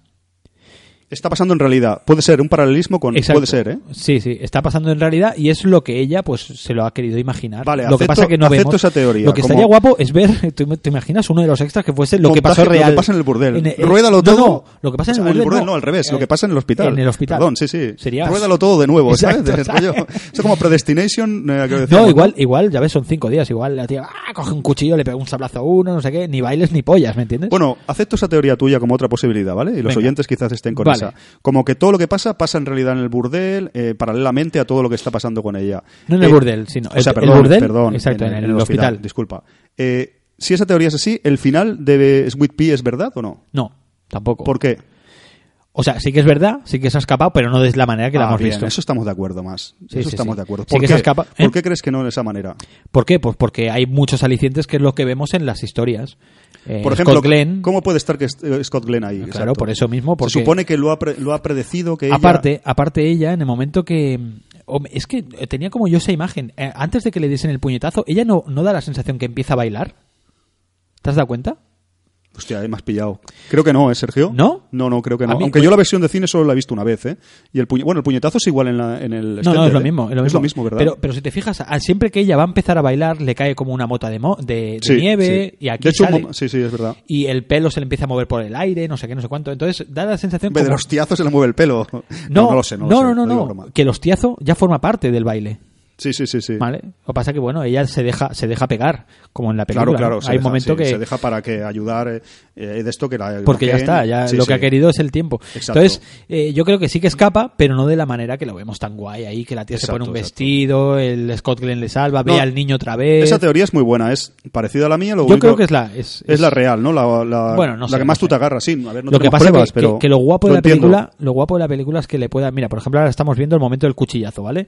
No es tan glamuroso. Yo creo que, ¿me entiendes? No es tan, no, en, en la vida real no sería tan glamuroso, ¿me entiendes? sí. Por eso el tío. Además, eso es muy bueno cuando le pega el cuchillazo, cuando se revela y tal realmente y saca un poco ahí eh, Sí. cojones, ¿no? La, la tía. Eh, también le consigue la llave. O sea, Sí. una cosa lleva a la otra, ¿no? Que todo lo que se nos ha planteado Sergio como un videojuego, como consigue este objeto, consigue esto, te hace falta sí, un sí. mapa, te hace falta. Al final eh, acaba todo como predestinado, ¿no? Todo estaba. Cuando consigas el cuchillo, le pegas el cuchillo, conseguirás la llave. O sea, todo era como un poco visión de futuro y tal. De... Yo creo, yo creo eso. Yo creo que ella, pues realmente acaba lobotomizada, pero realmente en su alma, ¿no? En su psique, ella está ayudando a. Ella, ella está feliz porque ha ayudado a, a Sweet Pea, que era su, su destino, es su ángel de la sí. Guarda. No, esa teoría ¿Sabes? te la compro también, ¿eh, Sergio. Es, Yo creo, como ¿eh? tú dices, ella existe, Baby Doll, pasa todo en, la- institución psiquiátrica esta, ella se va de a otro mundo, aunque todos estos hechos están pasando también en el mundo real, en el hospital este psiquiátrico, y lo que tú dices, y al final ella consigue ayudar a escapar a Sweet Pea, se supone que las otras mueren también, hacen el incendio, todo igual, y lo único, la parte final es una ilusión suya. Pasa que también te desmonto esa teoría, si, si está lobotom- lobotomizada ya, ¿cómo puede tener esa ilusión? Es un poco. Eso es raro también, tío. Es que está abierta la película. ¿Sabes lo que te digo? Si la mente está off ya. Es como me has rebatido tú antes, que tienes razón. Es complicado, es complicado. Eh, Sí, la mente está off, claro. Claro, claro, ahí, se, ahí se- ahí se nos escapa, claro. De todas maneras, ahí hay como. Eh, Lo que pasa que, bueno, te puede dejar eh, a entrever que, que es su es su, su, su alma lo que lo que está viendo eso, porque ella Sí. so- porque sonríe ella. Pero entonces, ¿Entiendes? igual que mi teoría, es que su alma, cuando le ha pegado el martillazo, ve toda la película y ve eso, ve todo. O sea, realmente ella. No, porque tú lo estás diciendo antes de que le pegue el martillazo, no después. No, no, no. O sea, en cuanto le pega. el- antes de pegar el martillazo, tiene esa. Es en un microsegundo. Claro. Todo. Por eso, si te fijas, eh, cuando le van a pegar el martillazo es cuando ella para, detiene. Que, Sí, que sí. Sweet Pea, ya vemos Sí, que Sweet Pea que dice, exacto. eh, ¿cómo que una tía lobotomizada? ¿Qué coño es esto? Esto no es sexy, esto Exacto, no. ¿sabes? Mira, otra teoría rayante es precisamente lo que tú dices. Baby Doll no existe. Está bastante argumentada por ahí. Es todo una fantasía de Sweet Pea. Que coincidiría con lo que tú dices de eh, todos tenemos ángeles guardianes, buscamos un poco gente que, que nos salve, buscamos. eh, podría ser que a lo mejor no existiera, fuera una, una fantasía. Ya, También pero- lo que te comenté que Sweet Pea todo el rato eh, le pasa lo mismo que a Baby Doll en el sentido de que quiere proteger a su hermana, no quiere que su hermana muera, como acaba muriendo Rocket. Eh, hay también bastantes similitudes, paralelismos entre Sweet Pea y, y Baby Doll, ¿no? Entonces podría ser, hay una teoría bastante madurada, Sergio, de que eh, Baby Doll no existe, es la imaginación de... La imaginación sobre todo es en, en momentos de que la doctora, la doctora Gugino, para que me entiendas, Sí, está haciendo, está haciendo pues la, la terapia esta en que ella ya le dice, este mundo lo puedes convertir en realidad, no sé qué. Podría ser. También hay otra teoría que es... eh, que esto me lo pasaste tú, es bastante rayante. Uf, es muy, muy Sí, rayante. que es que cuando, cuando Lo está bailando. eso, lo pondremos Sí, en lo pondremos redes. en redes sociales, ¿no? Lo que te decía Sergio, cuando está bailando, está realmente siendo violada. O sea, está si- siendo abusada. ¿Sabes lo que te quiero decir? De, es otra teoría. También en cualquier realidad o en cualquier teoría válida se da a entender que abusan sexualmente en el hospital psiquiátrico de las chicas, ¿no? Porque ahí donde está lo del burdel. Hombre, eh, de hecho, si te fijas, cuando ya vemos la última, la última parte de, de esto, eh, los camilleros, los celadores al, al, al Blue este, ¿vale? Le dicen, tío, yo voy a dejar de hacerles daños a estas chicas, no sé qué, no sé cuánto. Y dice, bueno, cierra la puerta cuando te vayas, no sé qué, ¿no? Como que ya lo han hecho con otras o lo que sea, o claro, que las claro. lobotomizan Sí. y luego las violan, o las violan en cualquier momento. O sea, eso también no se sabe, ¿no? Yo creo que la película es tan rica en eso, ¿no? Y tampoco no tenemos que quedarnos con una teoría, ¿no, Sergio? No, no, Porque está claro. Es lo que mola, divagar y Sí, sí, pelis sí, así, eh, mindfuck. Es que, es que es una de las cosas chulas que tiene, que tiene esta película, ¿no? El poder eh, eh, pillar una adaptación y, y- y plasmarlo como tú quieras, ¿no? De hecho, juega eso un poco Zack Snyder en la película. ¿eh? O sea que... ¿Y qué más tenemos, tío? No sé, vamos a ir acabando, a ver si nos da tiempo. Si hemos hecho teorías, Hombre, hemos, hemos, hecho... hemos vomitado aquí toda la información Sí, bastante, sí, sí. bastante Vamos bien, a ver ¿eh, un poco de críticas negativas, si quieres. Ah, es verdad, del odio, del odio. Eh, Mira, esta- odias, ¿por qué este- odias tanto, esto, Sergio? esto- esta, esta película, eh, o sea, este programa, me gusta a mí hacerlo, como he dicho antes, sobre todo para, no para callar bocas, porque yo no, no soy nadie para callar bocas de nadie, pero, pero para demostrarle a la gente o hacerle ver que, coño, que la película no es tan mala como, como la, la han puesto, ¿me entiendes? O sea, películas que, es una película, tío, dime tú otra película igual que hable de esta manera, que tengamos todos estos alicientes, que, ¿sabes? No, yo no te- encuentro. Te tengo que reconocer, Sergio, que cuando yo no sabía nada de la película, lo poco que me llegó de estreno en cine o de publicidad en, en carteles, en Barcelona, aquí en el bus, en el metro, donde fuera, te, te reconozco que fue algo negativo para mí. O sea, no se lo veía como... de- visualmente, como solo un cartel, eso no me llamó. Y luego ya igual me dejé invadir por las críticas que leí o por los pequeños comentarios por ahí. Es una mierda, esta peli es un videojuego sin alma, sin espíritu, sin guion. Son tías guapas pegando tiros sin, sin alma, sin sentido, sin ton ni son. Yo eso me llegó ese- esa oleada. ¿A ti te pasó? Me llegó Sí, ese sí, sí, rollo. claro, claro. ¿Tú la Pero viste en cine en ese momento? Yo la vi en cine, yo la vi de estreno además. A mí, yo ya, joder, yo este tío me molaba y, y había visto escenas, secuencias y tal y joder, yo flipaba con todo esto, tío, ¿no? Y, y ya te digo, tío, mm, yo no entiendo cuando, por ejemplo, gente que, que me la ha criticado a mí, ¿vale? Ahora mismo tengo, estoy visualiz- visualizando dos, dos personajes que, que he conocido en mi vida y, y que me la han criticado y después flipan con películas japonesas, ¿vale? que por el hecho de ser japonesas, ser eh, de un círculo mucho más cerrado, ¿sabes? No, digamos, tan, tan abierto, tan, como se dice, tan... eh, Mainstream, Mainstream, como- exacto, ¿vale? Pues eh, son mejores, ¿sabes? Como esto es difícil de encontrar y esto mola porque no ha llegado a España y no sé qué, no sé cuánto, esto más mola raro, más. más oscuro, Más, más- raro, más así, ¿no? Eh, por ejemplo, el mismo caso de, de Avalon, o de Sí, Mamoru sí. Oshii, o de Sí, gente así. O sea, es un director O de culto. mismo, pelis más raras, más... Claro, es un director de culto, ¿sabes? Que dice, ¿sabes? Y, y la gente flipa. Y en cambio esto, que mama de eso y que incluso eh, para mí le dan... mm, me gusta más, tío, ¿sabes? Eh, porque te imprime más, te exprime más la cabeza, no sé. Pues esto no, ¿no? No sé, tío, hay mucha, muchas cosas, mucha, mucha gente que un poco se, se, se sube al carro de- del odio y es muy fácil lapidar una película, ¿sabes? Aparte, también era la, la primera película de Zack Snyder que que él creaba, de sí, ¿no? Yo, no sé, gente, criticando a la gente que son fans de videojuegos, fans de... y la criticaban, pero si es lo mismo que tú juegas y te mola. No, sí, sí, no entiendo, yo es que ¿sabes? no lo entiendo y yo de hecho ya te digo que me dejé contaminar y fuiste tú, míratela Alphonse tal, no sé qué y, y yo me parece, creo que te sorprendió cuando, ¿cómo te, ¿qué te ha parecido tal? Digo, me parece, no sé, te dijo al principio casi una obra maestra. Yo la primera vez que la vi, Sí, el sí. Extended Cut directamente además, quizás a veces tú sabes que se juega mucho con las expectativas que tienes sobre una cosa y yo pensaba sinceramente que era, iba a ser una mierda. Entonces yo vi la peli, bueno, voy a verla, un poco de acción, de cosas espectaculares, pero yo me esperé, Sergio, nada de... Y claro, yo vi la película, me quedé totalmente anoradado. A mí me encantó. Además, a mí me gusta mucho, Sergio, las pelis que es una realidad dentro de otra.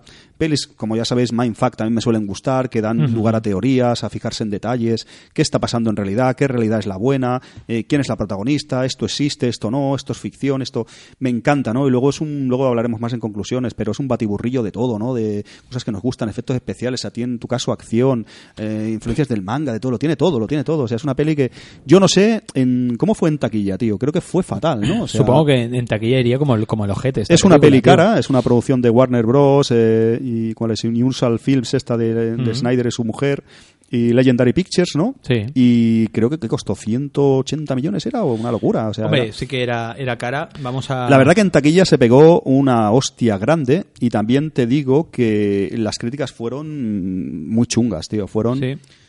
Sí, sí, o sea, eh, si miras también puntuaciones, yo que sé, webs de, de ratings, como yo que sé, Rotten Tomatoes, esta, la de IMDb, inclu- incluso, y con el tiempo la peli ha, ha ido un poco ganando un poco en, yo creo, ¿eh? son pelis de estas a veces que en primera instancia no es bien recibida por el público, pero con el tiempo quizás Quizás no como otro especial que hicimos, igual no tanto como Blade Runner, pero quién sabe si se va a convertir en una peli de culto. Al menos yo creo que con el tiempo la está poniendo en su sitio, o al menos el sitio que yo considero, o que tú consideras que te gusta también, Sergio.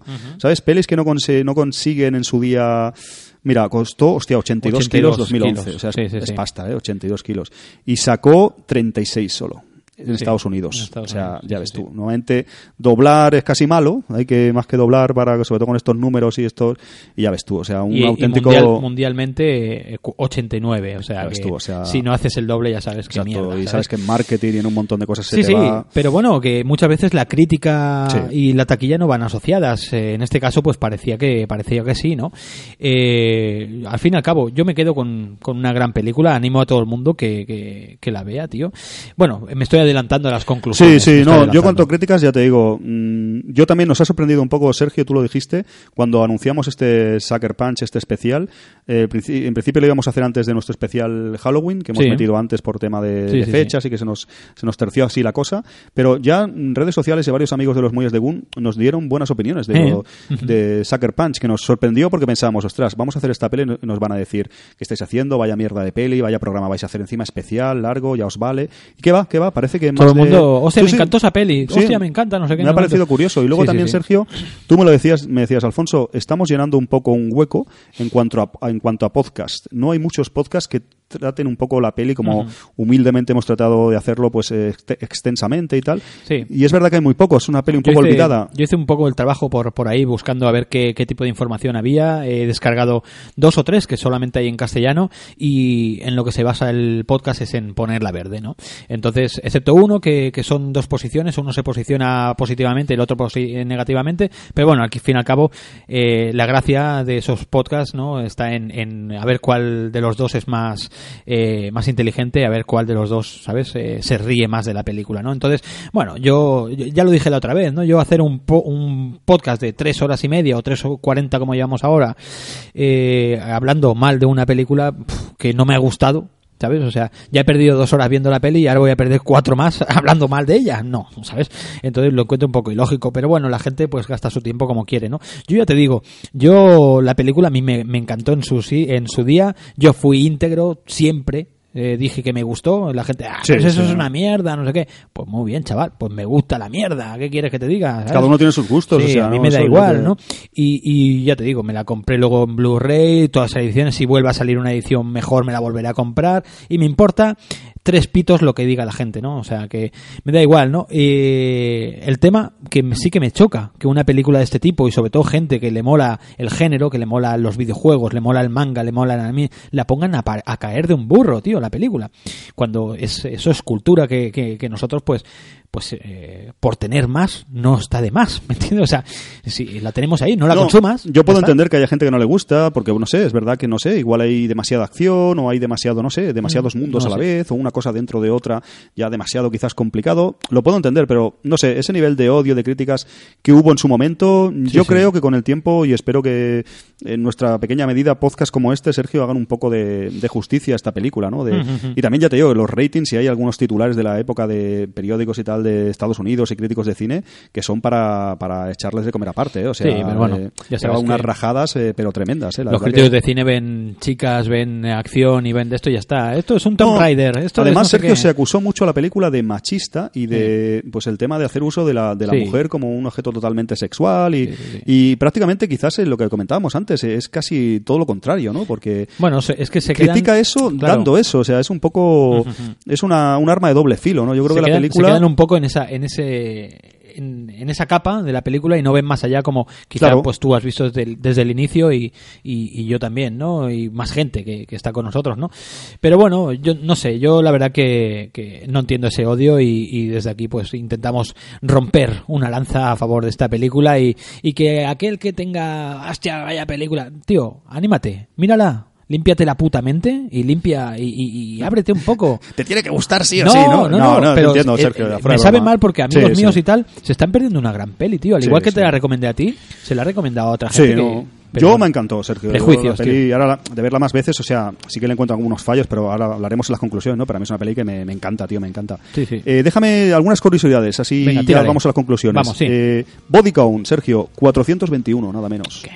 Yo creo que más. Yo creo que son 422, ¿eh? Yo creo que se han, se han equivocado de uno. Yo creo ¿Tú no que- te acuerdas el tío aquel? ¿Ese no lo cuentas? ¿El, el que salió ardiendo? Eso, ¿eso qué? Ese, ¿El, el quemado murió o no? Claro, no.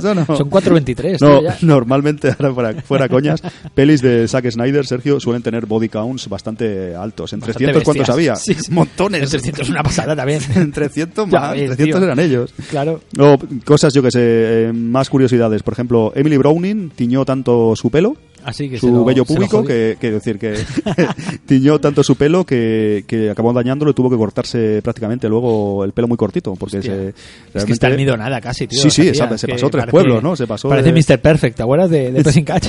Mr. Perfect, ¿no? De- parece cómo se llama el de... No, me sale ahora de... A ver, ¿qué más? ¿Qué más? Eh, eh, Sí, ese. eh, ese, ese mismo, ese, Ese, mismo, ese de- mismo. No tenemos los, los libros a mano, ¿eh? Sin libros no, no somos nadie. no somos nadie. eh, ¿Qué más tienes? eh, pues no sé, eh, ¿qué te puedo decir eh, más? ¿Qué te puedo decir Yo, más? yo de- ya de mis notas aquí que yo sigo apuntando en una Ah, libreta. hay una cosa muy rayante, tío, que no he podido comprobar, Sergio. ¿El qué? Eh, hay una coincidencia con un álbum de Pink Floyd, he estado mirando. Ah, ya- sí, ¿Lo viste, tío? Qué rayada, ¿no? Pero eso es cierto. Uf, no sé. Es que con ese, con ese álbum de Pink Floyd ya han hecho también lo de Mago de Oz. Ah, ¿no era ese? ¿Era ese mismo? Era ese mismo, Ah, pensaba que era otro, el de Mago Ah, de Oz. El Dark Side of the Moon, ¿no? Algo Sí, así. sí, Lo pues ese, álbum es una maravilla. Ese ese. álbum no veas. Lo que pasa es que yo creo que ya la gente ya está Bueno, obcecada. Yo creo que metemos explícalo, ahí... explícalo a los oyentes para que no lo sepa. metemos eh, tres hombres y un biberón y también, También. y también no, eh, lo que quiere decir Sergio es, eh, mm, dicen que mm, reproduciendo la película y poniendo como banda sonora, o sea, eh, como yo entiendo, ¿no? La película a la vez que el álbum, hay varios momentos del álbum de, pues, de canciones, de tal, que coinciden con momentos claves de la película, ¿no? Sí. Eh, un montón de, de cosas que... Corre, corre como una especie de mito, ¿no? De maldición de, ese, de este álbum de, de Pink Floyd, ¿no? Que, que si lo pones a la vez que, que ciertas películas, en este caso hemos visto Mago de Oz y, y esta Sucker Punch, pues que la música eh, encaja perfectamente con, la, con las imágenes, ¿no?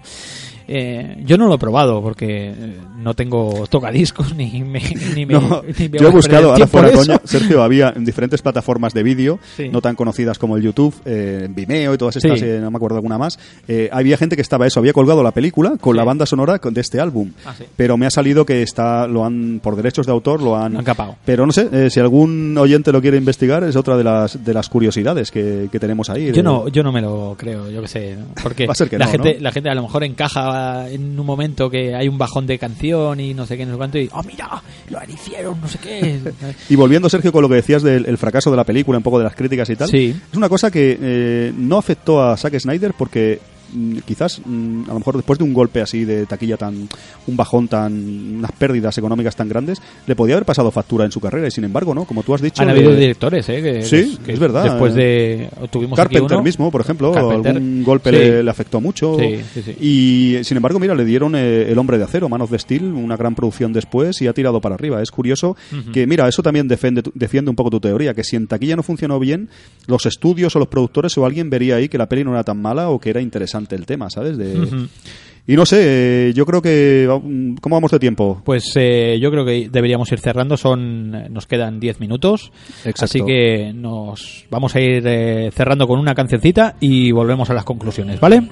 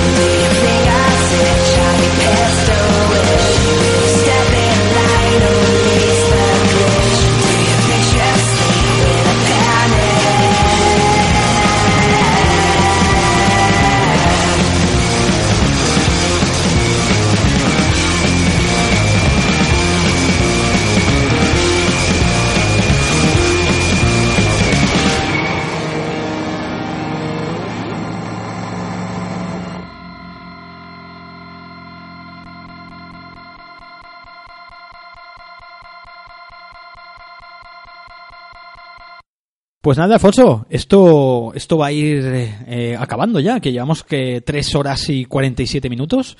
Así que vamos a ir concluyendo. Quiero que concluyas tú primero, que, que seguro que lo haces muy, muy, de una manera más abierta que yo. Se intentará, se intentará, Sergio. Hay que ver, ha pasado volando, ¿eh? Se nos acaba aquí el especial Sucker Punch. Eh, tenía ganas de hacerlo y qué bien poder hacer también explayar, no sé si es alguna Ya peli. ves. Y también Sí, se sí, nota, sí. Sergio, cuando una película nos gusta, como es el caso, se, no- se nota bastante, ¿no? Hablamos un poco más con más pasión, como pasó con El aprendiz de Satanás, por ejemplo, que nos encantaba, A ¿sabes? De- me encanta esa peli. Pues, ¿qué quieres que te diga de Sucker Punch como conclusión? Pues, yo que sé, a mí me parece una gran película, ¿no? Yo creo una película maltratada. Para mí, un impacto cuando la vi realmente increíble. Es una película. Muchas de las temáticas que me suele gustar a mí, como sabes, ciencia ficción, películas que te hagan pensar, que te provoquen ahí dudas, qué está pasando, que películas de un mundo dentro, dentro de otro mundo, de fantasía, ciencia ficción, acción. Me encantan también las películas de efectos especiales, mm, bien usados, como es este caso, aunque haya muchísima croma y muchísimo pantalla verde. Para mí es que tiene casi todos los ingredientes que, de manera personal, me suelen gustar en las películas, ¿no? Y también es muy importante que, como decía antes, es, fue una sorpresa para mí encontrarme esta película y encontrarme también a muchos actores que luego he seguido y me han gustado. Oscar Isaac, como decías, eh, no sé, la verdad que Carla Gugino, actores también que conocía, pero no sé, interpretaciones muy buenas, eh, diseño de producción y todo lo que es eh, el, arte visual y todo en general, también lo que entra a la película por los ojos, por así decirlo, es maravilloso. No sé, casi todo lo veo positivo. No le encuentro, trato de encontrarle alguna pega, Sergio, y es que no le encuentro. El trabajo con, especialistas, la cantidad de mundos que trata y la cantidad de, de, de localizaciones donde estamos. Me parece una película también, tú lo has dicho antes, muy original. No hay casi nada comparable, ¿no? Sí que hay películas que nos meten dentro de la fantasía de, una, de un personaje dentro de otro mundo, pero a este nivel y con también tantas teorías que podemos elucubrar y que en el propio director eh, ha, descubierto, ¿no? ¿no? No ha dado una, una teoría única de qué está sucediendo realmente en la película. Me parece una película realmente sorprendente, una película del 2011 que en cuanto a técnica y a temática y tal se sale de, lo normal y sobre todo despunta por una calidad impresionante. Para mí una película de 8 o de 9, eh, y ya te digo, hay momentos en la película que para mí han quedado ya grabados, como lo te he dicho, el speech de, de John Hamm o algunas escenas de acción o, planos y, se, y momentos eh, visuales que, utiliza el director Zack Snyder. Eh, de, verdad, un- de verdad una maravilla, de las mejores películas que hemos tenido para mi gusto en los muelles de Gun, Sergio. Pues muy guay, muy guay, totalmente de acuerdo con, con todo lo que dices y, y bueno, poco más puedo aportar, ¿no? Una película, pues sobre todo eso, ¿no? Que, que, que te mezcla muchos ingredientes, te mezcla un buen guion, te mezcla pues eso, ese mindfuck, esas eh, varias lecturas de la película que le puedes pillar eh, ese final que acaba que acaba de esa manera tan tan guay no que a mí me gustan ese, ese tipo de, de películas o de libros no así como una especie de manual de guerrero de, de la luz no o, o- el Sun Tzu no una especie de, auto película de autoayuda no me, me encantan esa- esas pelis. Y, y aquí bueno o sea, además vemos buena acción vemos eh, chicas guapas vemos buenos actores. Eh, no sé es que es un, un conglomerado de, de, de una película que no entiendo todo ese odio que, que, tuvo, pero bueno, me da igual. Yo me quedo con una gran película y, y a todos os animo a que, a que si os dejéis de, de tonterías y, que, la, que la veáis, que le deis un vistazo y que, y que la peli está muy divertida y, le podéis pillar mil historias a la peli estaría guapo que, que por las redes sociales nos hicieseis llegar vuestras teorías también y cualquier cosa, tíos. Está muy guay, un poco más que añadir a lo tuyo, ya te digo, Alfonso, si es que más o menos con- eh, con- coinc- coincidimos en, eh, en esta película en todo, ¿sabes? Pero bueno, eh, aquí habría faltado eh, que hubiese salido un Doctor Manhattan enseñándonos la polla, pero bueno, pues eh, vamos a ir finalizando, yo creo que ya está, ya está todo dicho, ¿verdad, Alfonso? Sí, sí. Lo que hemos dicho antes también, invitar a un poco, cruzar los dedos, Sergio, para que Zack Snyder haga pelis como esta. Quizás deba volver a hacer proyectos más personales como este, aunque no funcionó en taquilla, pero no sé, desde el punto de vista argumental y tal, fue muy bueno, Sergio, y nos ha encantado esta película. Su película más personal, podríamos decir, Sí, es curiosamente la que más nos gusta, ¿no? Entonces, qui- quién sabe si hiciera más de este estilo, pues eh, podría volver a despuntar, y últimamente el universo DC no nos convence tanto. En fin, que una película nos ha encantado a los dos y esperemos que a, a muchos oyentes también, también les guste, tanto la película como este podcast. Sí, sí, eh, y que este sirva, este podcast sirva pues para pues para animar a más gente a que la, que la conozca, que se están perdiendo una, una película pues mínimamente muy divertida, eso seguro. Pues nada, vamos a ir eh, cerrando esto.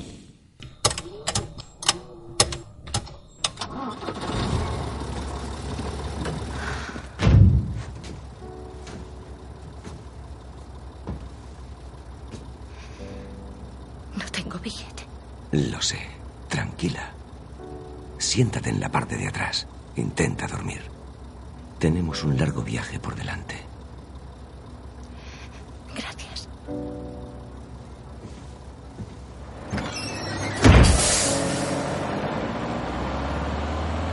¿Quién honra a quienes queremos con la vida que vivimos? ¿Quién envía monstruos para que nos maten? Y al mismo tiempo nos susurra que jamás moriremos. ¿Quién nos enseña qué es real y cómo reírnos de las mentiras? ¿Quién decide por qué vivimos y qué defenderemos con nuestra propia vida?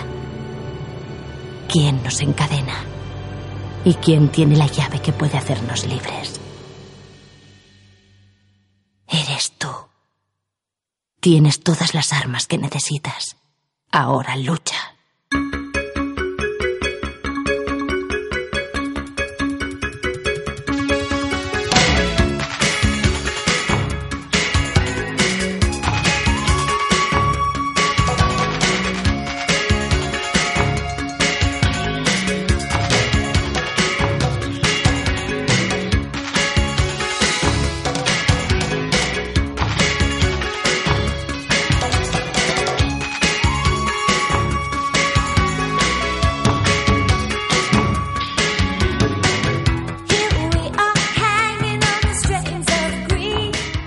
Bueno, Alfonso, pues eh, ya acabamos con este con este especial, este monotemático Sucker Punch, ¿verdad, tío?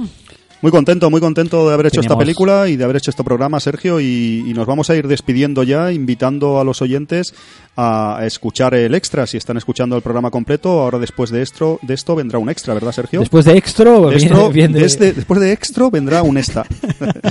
pues, pues sí, y recordaros pues que en ese extra vamos a dar vamos a dar eh, ese ganador de, de esa película que le enviaremos eh, de manera espontánea, aparecerá en su en su casa eh, por, por gentileza de Play Games and Cars, ya lo sabéis, esa gran tienda de, de videojuegos retro y, y cartas eh, del centro de Barcelona.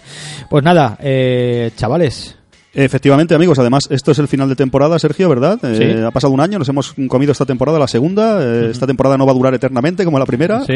La vamos a cerrar y en el extra vamos a comentar un poco cómo ha ido la temporada. Exacto, vamos a hacer reflexiones y tal, Sí, aparte de dar, como dices, el- los ganadores del concurso. Y es eso, acabamos aquí el programa y os invitamos al extra, ¿no, Sergio? Exacto, os invitamos ahora, si lo estáis escuchando este programa del tirón, que se ha concebido del tirón totalmente, como casi todos, pero bueno.